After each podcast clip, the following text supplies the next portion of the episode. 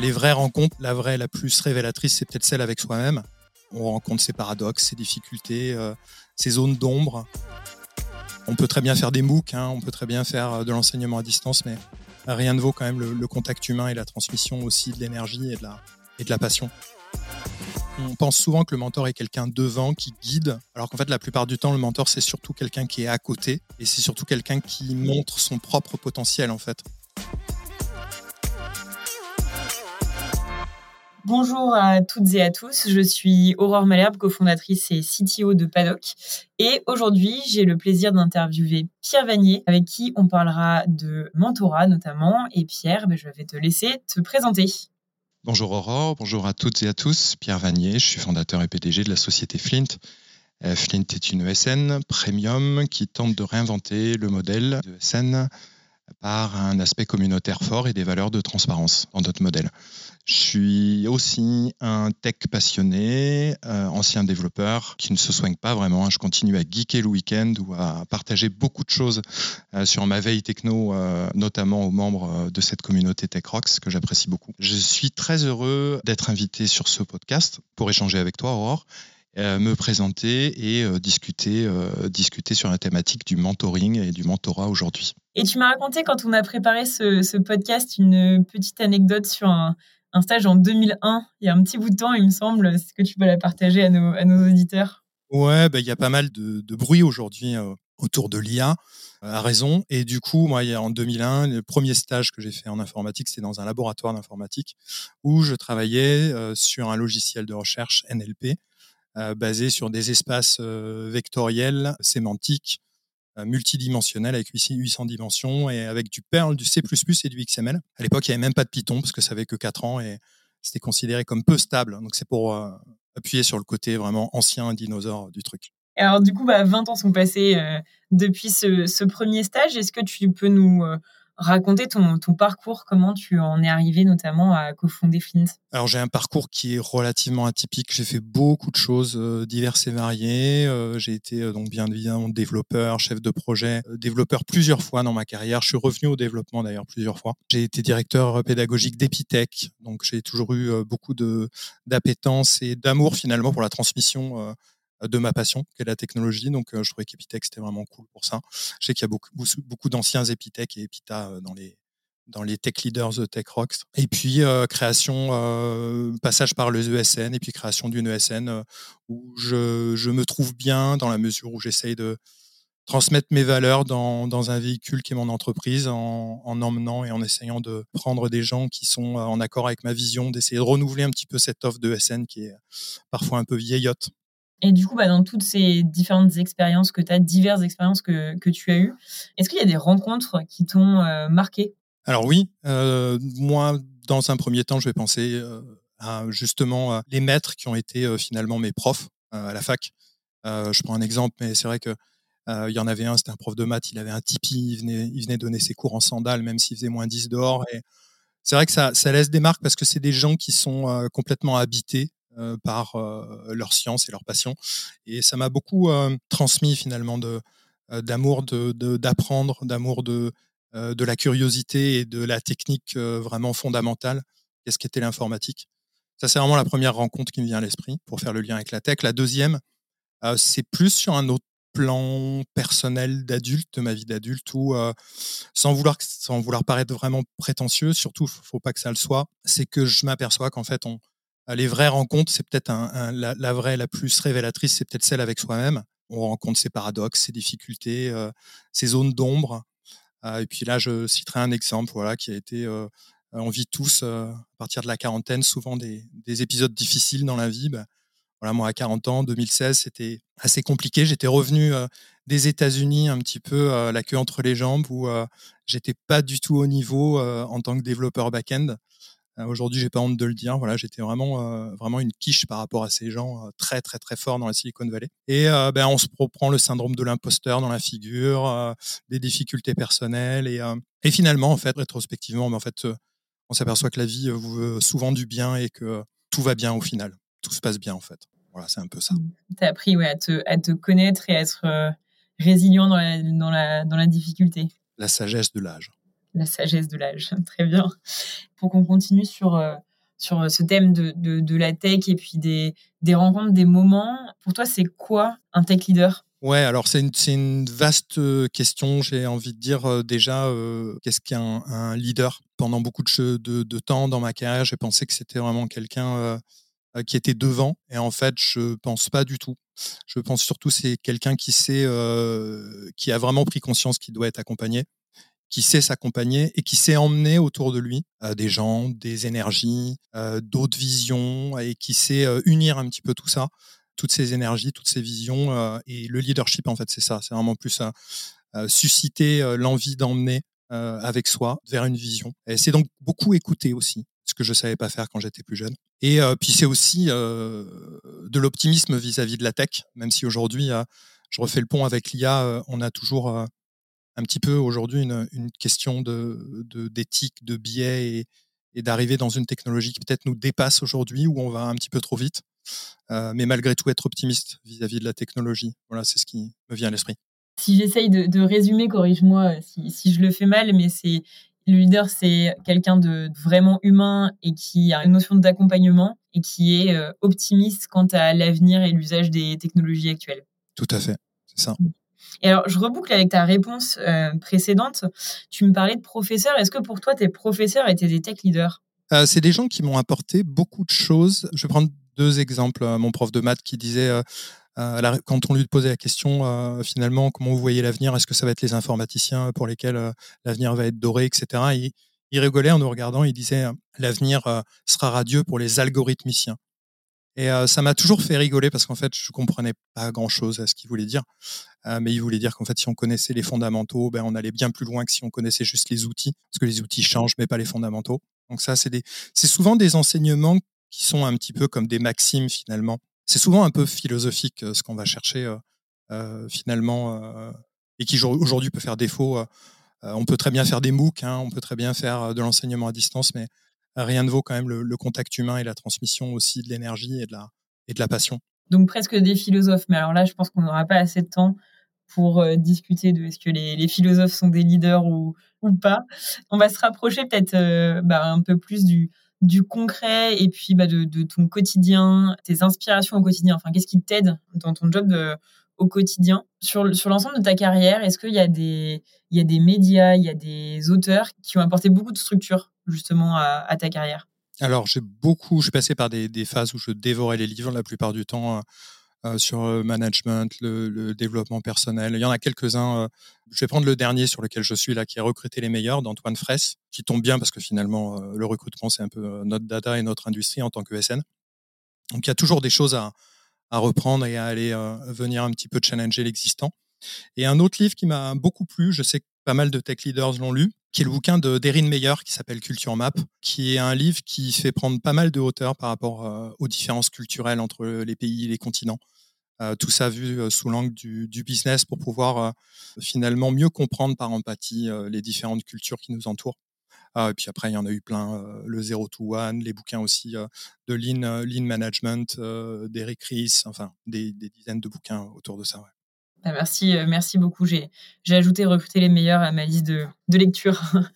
en termes d'inspiration, imaginons que tu aurais pu être n'importe quel tech leader. Qui tu aurais aimé être? Quand tu m'as posé la question, j'ai répondu assez rapidement, Linus Torvalds. Cette idée de communauté euh, que j'essaye de créer dans ma société et que je poursuis depuis que je fais de l'informatique, c'est euh, l'idée de Linus Torvalds quand il a créé euh, et qu'il a envoyé son pauvre message sur un forum en disant voilà j'aimerais bien faire un truc open source et qu'il a participé avec d'autres évidemment au lancement de l'open source et à, à, ce qui fait que Steve Ballmer disait que Linux était un cancer et l'open source aussi. Aujourd'hui, c'est des choses qui traversent l'informatique moderne, le partage justement du code source, de euh, l'intelligence, et on en parle encore d'autant plus aujourd'hui avec l'IA, euh, avec des modèles qui des fois sont pas du tout open source, qui font un peu boîte noire et qui font un peu peur.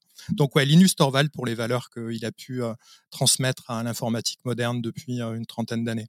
Ouais, et le mouvement aussi qu'il a, démarré, qui effectivement a l'air de beaucoup t'inspirer au quotidien. Aujourd'hui, donc, tu n'es malheureusement et heureusement pas Linus Torvald. Est-ce que tu peux nous, raconter euh, bah, ce que tu fais aujourd'hui euh, en tant que CTO de Flint? Alors, je suis CEO, Mais tu as raison que ça reprend aussi CTO. Finalement, aujourd'hui, on a une trentaine de consultants répartis en France euh, qui sont des brillants ingénieurs, brillants et brillantes ingénieurs. Et, mon rôle, c'est, euh, et puis un staff en interne qui est à peu près huit personnes, et mon rôle, c'est de d'essayer de faciliter le travail de, tout un chacun dans cette entreprise et, euh, et puis aussi d'emmener cette idée de communauté euh, d'experts et, de développeurs euh, qui sont avec nous et qui collaborent avec nous. Et puis d'emmener nos clients. Donc, mon rôle, il est, il est, il est vraiment peut-être moins technique que managérial aujourd'hui, bien que ça, tu, tu, me poseras la question tout à l'heure, mais je continue à coder encore. tu vas me demander pourquoi, tu vas me demander comment, etc tu, fais du teasing. Vas-y, je, du coup, je, te propose qu'on passe euh, là-dessus directement. Donc, du coup, tu codes encore. Alors, j'ai envie de te poser deux questions. C'est tu codes quoi et pourquoi tu codes encore? Alors, il y a deux raisons pour lesquelles je continue à coder. Un, parce que j'aime ça. Euh, donc, euh, ça me fait du bien. ça me permet en fait d'activer des zones dans mon cerveau qui sont pas activées d'habitude.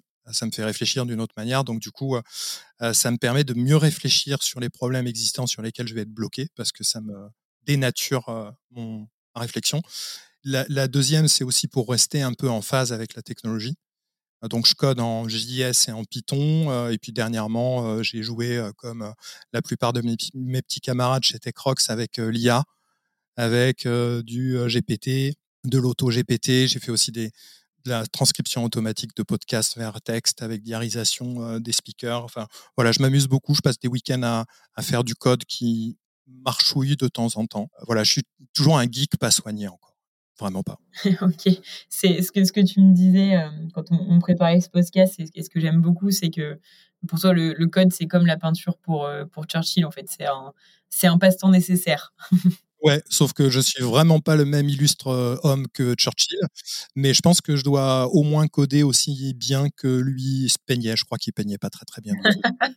on ne va pas rentrer dans, des jugements. Je, ne m'y connais pas du tout assez en Churchill ou en peinture ou dans les deux pour euh, gérer cette, cette discussion. Et alors, tu, t'évoquais euh, ChatGPT. Est-ce que c'est un, outil qui est devenu indispensable à ton quotidien ou est-ce qu'il y a un autre outil qui est indispensable à ton quotidien? Alors, euh, c'est pas du tout indispensable à mon quotidien, mais en revanche, c'est indispensable que je m'intéresse en fait à toutes ces technologies en tant que justement euh, leader de mon entreprise, euh, je, serais fou de ne pas m'y intéresser, parce que ça peut potentiellement disrupter euh, plusieurs industries. Donc, je m'y intéresse déjà pour, ne serait-ce que pour savoir de quoi il en retourne. non, un outil beaucoup plus indispensable. On est des, chez Flint, on est des, malades de Notion, notion, qui ultra paramétrable et depuis trois ans, on l'a vraiment tordu dans tous les sens. Ce qui fait qu'aujourd'hui, il fait le café, il fait beaucoup de choses, vraiment beaucoup de choses. Donc, très pratique. Si aujourd'hui, tu avais plus de temps, qu'est-ce que tu aimerais faire que tu n'arrives pas à faire justement aujourd'hui, que tu n'arrives pas à faire rentrer dans ton, dans ton agenda? Les choses qui rentrent dans ma to-do, en fait, il y en a peu. Donc la plupart des trucs euh, sont overflow de ma to-do et sortent. Non, mais il y a des choses que j'aurais bien aimé euh, peut-être euh, plus tard. Euh, dans cette idée de partage aussi, peut-être créer un startup, un startup studio ou aider des, des entrepreneurs, des founders à, créer leur MVP ou à, les conseiller. Donc en fait, redonner un petit peu, ben, finalement, peut-être devenir un mentor un jour quand j'aurai dépassé mon syndrome de l'imposteur et que je pense que je pourrais passer de la place de mentorer à peut-être celle de mentor.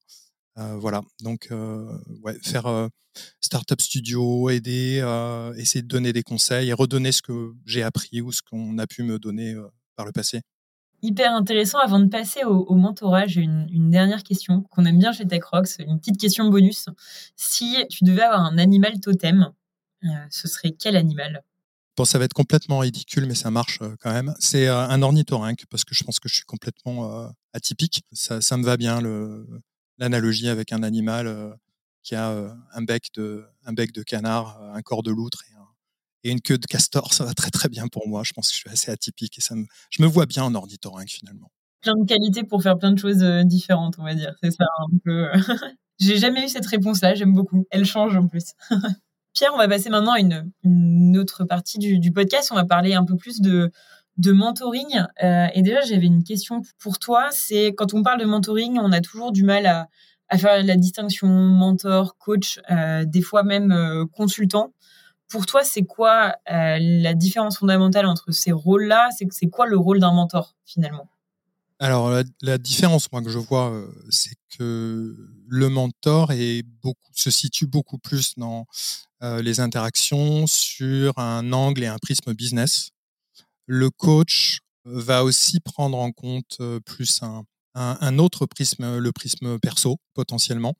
Donc je vois vraiment le mentor plus, en tout cas moi, le, les relations que j'ai avec mon mentor plus sont plus très fortement orientées sur un aspect business des, des, questions et des thématiques qu'on aborde. Et qu'est-ce qu'est un mentor pour moi J'ai retrouvé une citation sur Twitter que je trouvais assez bien, parce que je suis un fan de Twitter pour ma veille, à minima depuis dix ans, je, je, vraiment, je travaille là-dessus à avoir des, des, feeds assez intéressants. Quelqu'un qui disait, en fait, hein, on, pense souvent que le mentor est quelqu'un devant qui guide, alors qu'en fait, la plupart du temps, le mentor, c'est surtout quelqu'un qui est à côté et c'est surtout quelqu'un qui montre son propre potentiel, en fait, euh, par un jeu de questions-réponses, de maïotique, euh, d'essayer d'accoucher des idées. Euh, donc, c'est plus un miroir qui permet de se poser les bonnes questions plutôt qu'un phare dans la nuit au bout du tunnel, en fait. Hein. Vraiment, ça, c'est quand même ça l'idée. Oui, ok, c'est plutôt quelqu'un qui révèle et qui accompagne, en fait. Exactement. Finalement. Exactement, ouais. Pour toi, qu'est-ce qui fait qu'on fait appel à un mentor? Et notamment, toi, quand, quand tu as euh, commencé à avoir un mentor, je ne sais pas si c'est comme ça qu'on dit, c'était quoi tes besoins, tes, tes, objectifs en termes de mentorat? En fait, je, je pense que hum, c'est à un moment donné une prise de conscience. On, on, a, on a, un rapport, euh, en tout cas en France, au, aux échecs, euh, qui est euh, assez particulier. On, nous inculque depuis euh, le plus bas âge qu'il faut les meilleures notes, qu'il faut, réussir tout seul. Là, quand on parle de tech leader, on s'adresse à 85% d'hommes. donc, en fait, il faut être fort. il ne faut pas montrer ses faiblesses. il faut serrer les dents, etc. Et toutes ces choses-là, c'est quand même, ce sont des, des, poids sociétaux importants. Et je pense que j'ai mis peut-être 40 ans à m'apercevoir que c'était OK de justement avoir des faiblesses, c'était OK d'être en difficulté, c'était OK de comprendre qu'il fallait être beaucoup plus bienveillant à mon égard, en fait. Et c'est cette prise de conscience, et en fait, je ne vais pas y arriver tout seul, il faut que je sois accompagné, et d'aller justement être capable de rechercher de l'aide de gens qui se proposent et, et, et, ça peut pas faire de mal, ça peut faire que du bien en fait. Donc je crois que c'est surtout une, une prise de conscience à un moment donné. Mais je pense que ça, ça pourrait vraiment être très bénéfique à beaucoup, beaucoup de gens si ces gens-là pouvaient passer au-delà de cette espèce de tabou du qu'en dira-t-on si j'ai un mentor? Les consciences changent un petit peu en ce moment en France, mais ça reste, ça reste quand même difficile aujourd'hui de dire et d'accepter de dire oui, je me fais aider, oui, je me fais accompagner parce que l'impression, oui, lui, il est PDG. Euh, mais en fait, si on regarde tous les plus grands euh, PDG ont tous été mentorés, coachés, etc., même des fois par plusieurs coachs ou mentors. Donc, je pense que c'est aussi une question sur sa propre humilité de savoir dire, bah voilà, ça, je sais pas, ou je peux pas, ou j'ai besoin d'aide, en fait. Quoi. Ouais, c'est déjà accepter. accepter qu'on a besoin d'aide, et c'est déjà un énorme pas, ça, je, je, te rejoins. Alors, moi, j'ai une, une question quand même pour toi, c'est comment tu as trouvé un mentor? C'est pas forcément facile de dire euh, bonjour, euh, veux-tu être mon mentor Non, carrément. En fait, je, alors bon, moi je suis, euh, je pars du principe que mon métier de fondateur et dirigeant d'une boîte dans la tech, c'est aujourd'hui d'être complètement ouvert un maximum aux opportunités. Donc en fait, dès qu'il y a une opportunité, systématiquement, je, je l'étudie. Et ça m'amène à être très présent dans les networks, dans les relations, à essayer de, de faire bouger des limites, etc. Donc, ce mentor, je l'ai trouvé en discutant avec euh, quelqu'un de la période difficile que je passais et qui m'a dit Ah, mais tu sais, je connais quelqu'un euh, euh, qui était matchmaker. Donc, c'était pas un mentor, c'était quelqu'un qui avait un très grand réseau et qui se permettait de, de faire des couples, en fait, de mentorer mentor. Et j'ai rencontré cette personne qui m'a fait un espèce de questionnaire où il y avait un dossier finalement de qui j'étais, finalement, une espèce de fiche Tinder, Pierre Vanier, Flint. Il l'a passé à son network et à un moment donné, il y a une personne qui a dit bah, Tiens, Banco, ça m'intéresse. Et euh, on s'est rencontrés, on a discuté. Ça aurait pu le faire comme ne pas le faire. Et il n'y avait pas de pression là-dessus aussi, parce que c'est comme les psys. Hein, C'est-à-dire que ce n'est pas le premier mentor euh, avec lequel euh, c'est obligé que ça marche. L'humain n'est pas comme ça. Hein, il faut que ça fit, il faut que ça matche, il faut qu'il y ait une, adhérence personnelle avec la personne en face, parce qu'on on se met quand même vachement à nu. Hein, donc c'est quand même important. Hum, donc voilà, j'ai trouvé vraiment de manière fortuite mais ensuite, voilà, je sais que TechRox met, ça en place et je trouve que c'est très très bien cette démarche. et j'espère que voilà, bah, ma parole permettra à certaines personnes de se dire tiens, ça peut être intéressant de, tester le concept. Quoi. Alors, je, pense qu'effectivement, tu, nous donnes envie de clairement de considérer le, mentorat. Moi, je suis quelqu'un de très concret. du coup, ça se passe comment Tu as des sessions de coaching régulières? D'ailleurs, c'est pas des sessions de coaching, je me reprends, pardon. Tu as des sessions de mentoring de manière régulière. Comment ça s'organise Les sujets dont vous discutez, etc. Voilà. Comment, ça se passe, en fait, entre guillemets, au quotidien? Ouais, alors ça, je pense que c'est vraiment une question qui est quand même assez ouverte parce que rétrospectivement, donc nous, on, on a un programme qui, dure là sur 18 euh, séances, sur 18 mois. On se donne un an et demi pour avancer ensemble une fois par mois, on se voit.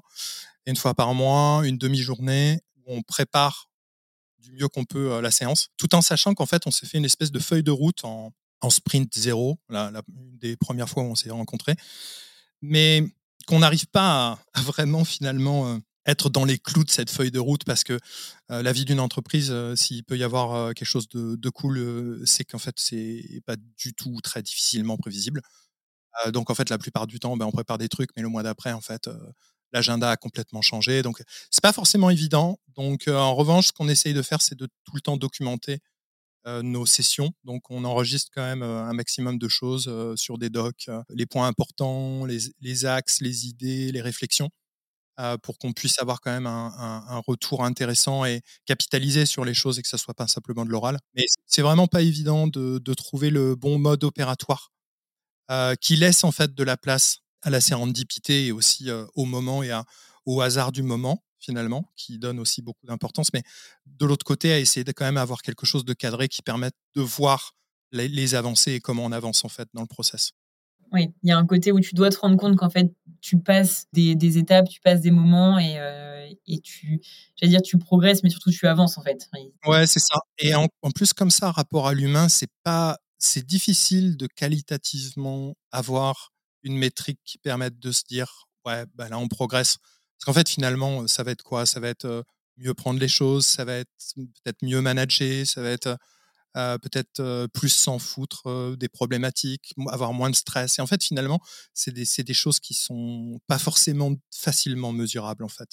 Alors, j'imagine que tu parleras aussi de ressenti dans la, dans la réponse à la question que je vais te faire maintenant, mais finalement, qu'est-ce que ça t'apporte au quotidien? Alors, beaucoup de, beaucoup de choses. C'est un vrai travail en, profondeur qui m'aide beaucoup pour la prise de recul que permet l'exercice. En fait, ce qui se passe, c'est que ça permet d'aller très profondément dans. C'est-à-dire que quand mon mentor me rentre dedans gentiment, en fait, il va exactement me poser la question qui fait vraiment mal, en fait, celle, que je ne veux pas me poser, en fait, que j'évite de me poser. Donc, en fait, c'est un vrai révélateur de soi, c'est un vrai, ça, aide beaucoup par rapport à la prise de hauteur. Ça aide aussi, du coup, sur la, question de, de stratégie, de feuille de route, de choses qui sont dont on n'a jamais le temps de auquel on n'a jamais le temps de réfléchir parce qu'en fait on est tout le temps euh, le nez dans le guidon. Et puis ça, ça permet aussi de benchmarker ses idées, de les tester euh, sur une personne qui n'a pas de qui pas de bille dans l'affaire, qui est là et, qui écoute et qui est juste là pour le plaisir d'être là avec avec toi et de, te donner la réplique en fait dans cette pièce de théâtre. Donc beaucoup beaucoup de choses, ça te redonne de, ça te fait un peu sortir du syndrome de l'imposteur aussi, parce que, mais pas trop non plus pour pas que tu prennes la grosse tête et que la séance d'après en fait soit, tu sois parti complètement en vrille. Ce qui est un risque aussi, hein, quand tu diriges des boîtes, il y en a quand même pas mal qui, sont dans leur tour d'ivoire et qui écoutent plus personne. Donc je crois que c'est comme quelque chose qui mitige, qui aide à, c'est une espèce de soupape aussi. Merci beaucoup pour ton pour ton partage d'expérience sur le sur le, mentorat. Euh, je pense qu'effectivement, tu dis des, des choses euh, un peu personnelles, donc euh, merci pour ça. Et je pense que ça, ça va au moins avoir le mérite de, de, faire réfléchir, d'ouvrir le sujet chez, chez, chez, certaines personnes. On a une dernière tradition chez TechRox. on aime bien les histoires, on est un peu, un peu fan de Père Castor finalement. Est-ce que pour ces quelques minutes qui nous restent dans ce podcast, tu aurais une histoire de fail à nous raconter? On, aime bien les histoires. Tu parlais tout à l'heure de l'échec euh, en France qui n'est pas forcément encore euh, accepté et acceptable. Euh, bah, est-ce que justement tu en as un à nous, à nous partager avec les apprentissages qui vont avec pour nous aider à dédramatiser justement tous ces sujets d'échec Ouais, bah, l'exemple, c'est le plus récent. en, 2015-2016, j'ai remis, je suis redevenu développeur back-end professionnel. et je suis parti aux États-Unis honnêtement, je me suis fait laminer par le niveau des devs là-bas, en fait, qui est extraordinairement plus élevé que ce que j'étais, quoi. Et je me suis entretenu dans un fantasme que pendant 3-4 mois, ça allait le faire et que j'allais y arriver. en fait, juste non, j'allais pas y arriver. Et peu importe, en fait, si je travaillais beaucoup ou pas, en fait. c'est des gens qui passaient, je sais pas, 20 heures par jour sur leur ordi avec leur casque. En fait, c'est juste des machines, en fait. C'est les meilleurs du monde qui se, se retrouvent à cet endroit-là. Donc, j'ai déchanté, je me suis retrouvé dans une situation difficile financièrement. J'avais plus mon job, j'étais dans une situation personnelle compliquée aussi, et je reviens en France. Et au final, c'est des moments très, très, très difficiles de ma vie. Cependant, je pense que c'est vraiment dans ces moments de crise où on se retrouve complètement face à des difficultés qu'on pense insurmontables et en fait, et d'un, elles sont surmontables, et de deux, si elles font si mal, c'est qu'en fait, on progresse beaucoup.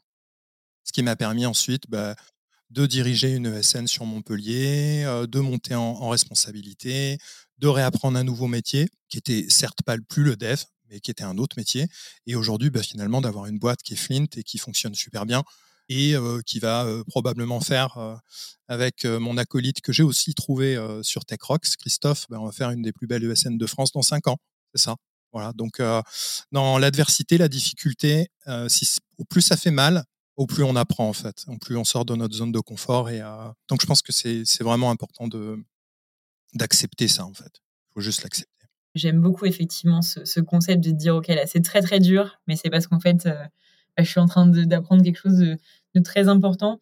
Pour nos auditeurs, je, vais me permettre de, raconter quelque chose que tu m'as dit quand on a préparé ce podcast parce que je trouvais le parallèle hyper intéressant et on reste dans la peinture. Tu vas avoir quelque chose avec la peinture, mais tu me disais quand on regarde un tableau de grand maître, on se dit euh, waouh, euh, c'est incroyable, quelle œuvre d'art, mais en fait on voit pas tous les brouillons euh, ratés et, mis à la corbeille. Et en fait, faut, faut qu'on arrive à prendre les échecs comme bah, ces brouillons mis à la corbeille, mais qui nous permettent de faire une œuvre d'art euh, ensuite. Et je pense que ce, ce parallèle que tu avais fait était très intéressant, donc je, me permets de le, de le redonner ici pour nos auditeurs. Ouais, très clairement.